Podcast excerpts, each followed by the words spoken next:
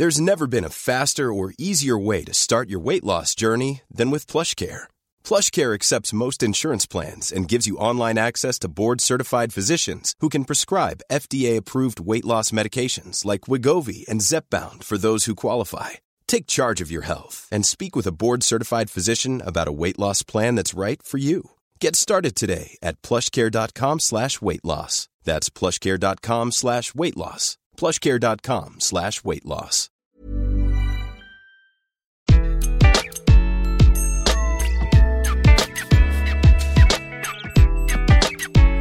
Bonjour, je suis Gaël Châtelain-Berry. Bienvenue sur mon podcast Happy Work, le podcast qui va vous envoyer des ondes positives pour aller travailler.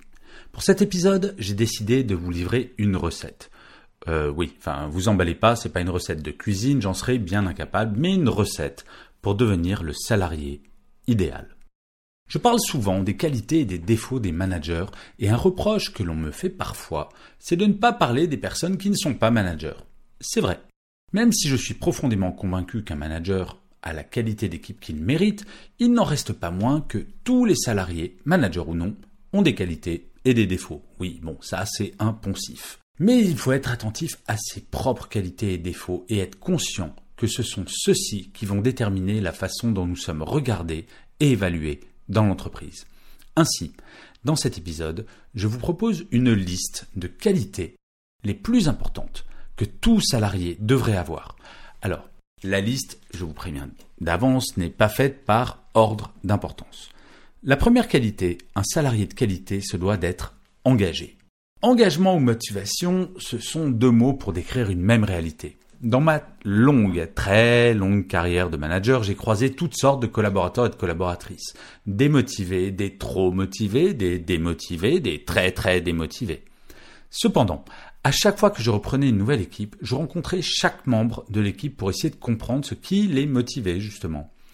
En effet, penser qu'avec des conditions identiques pour 10 salariés, les 10 auront le même niveau de motivation est une erreur énorme. En tant que manager, il faut savoir mettre en place les conditions idéales pour que chaque membre de l'équipe puisse donner le meilleur de lui-même.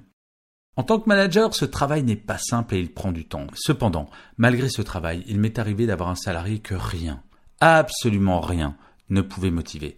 Et c'est là où le rôle de celui-ci est essentiel.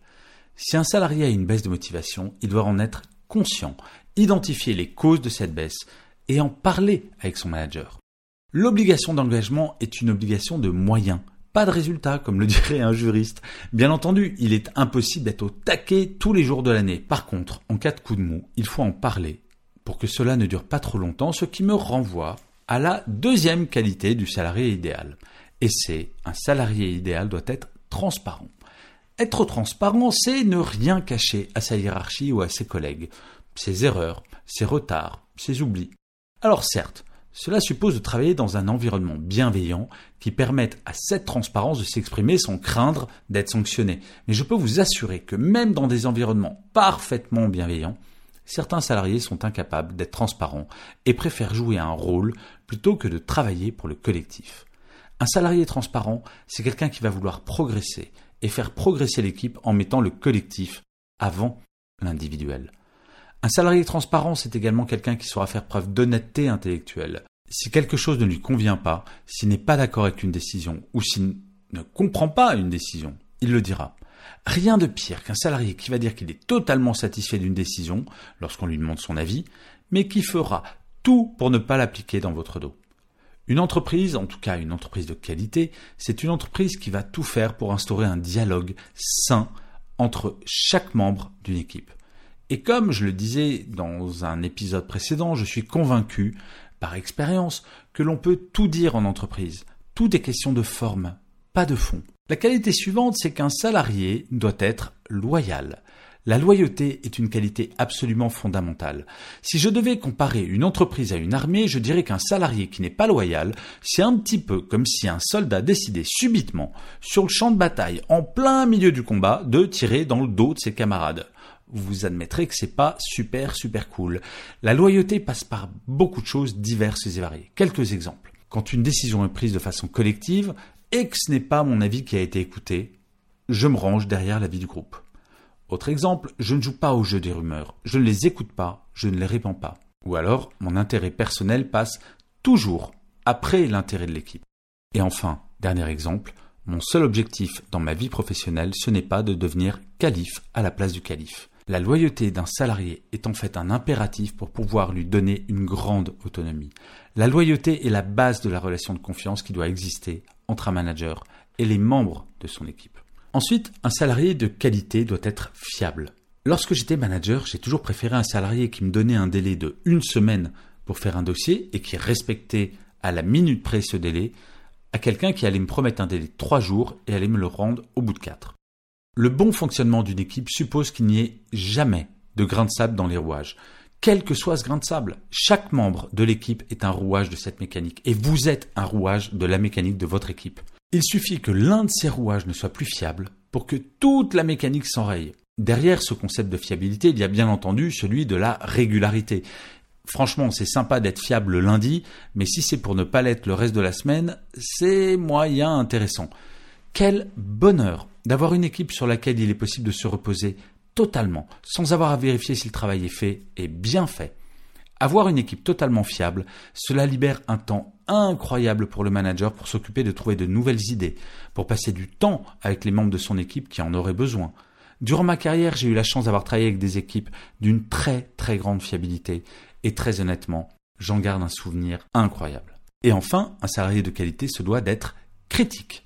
Avoir un salarié qui est d'accord avec vous sans arrêt, bon ok, c'est sympa, ça flatte l'ego, mais quand il est toujours d'accord, c'est franchement inutile. L'esprit critique, c'est cela qui permet à de nouvelles idées d'émerger, à de nouvelles façons de faire d'être mises en place. Une seule personne ne peut en aucun cas détenir la vérité en toute chose, et c'est pour cette raison qu'il est absolument fondamental qu'une équipe soit constituée de personnes qui sont capables de dire ce qu'elles pensent.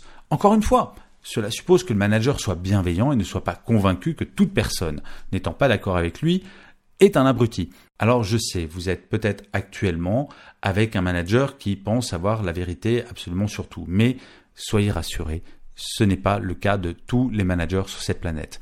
Vous l'aurez compris, il ne s'agit pas de critiquer tout tout le temps, mais bien de garder son esprit critique et de ne jamais se dire bah, bah, je suis pas d'accord, mais je vais rien dire, sinon je vais mal me faire voir.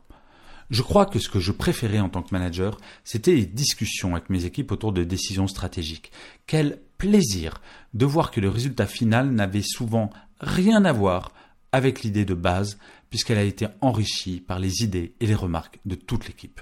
Alors, le salarié parfait existe-t-il? Euh, Sans aucune hésitation, je répondrai que oui.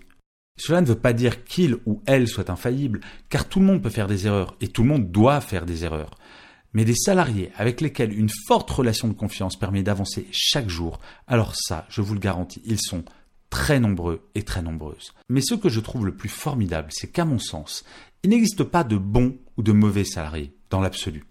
Il m'est arrivé de reprendre des équipes déjà constituées, avec des niveaux très variables de qualité et de compétences, mais avec du temps, de l'écoute, des formations, des échanges, ma plus grande fierté a toujours été l'homogénéité de mes équipes qui s'amélioraient de jour en jour. Le métier d'un manager, c'est de faire que petit à petit, tous les membres de son équipe aient ces cinq qualités. Alors je ne sais pas où vous situez sur les cinq, mais si jamais il y en a une ou deux où vous vous sentez un petit peu faible, écoutez, c'est hyper simple. Travaillez-les. J'adore dire ça, c'est hyper simple, travaillez-les.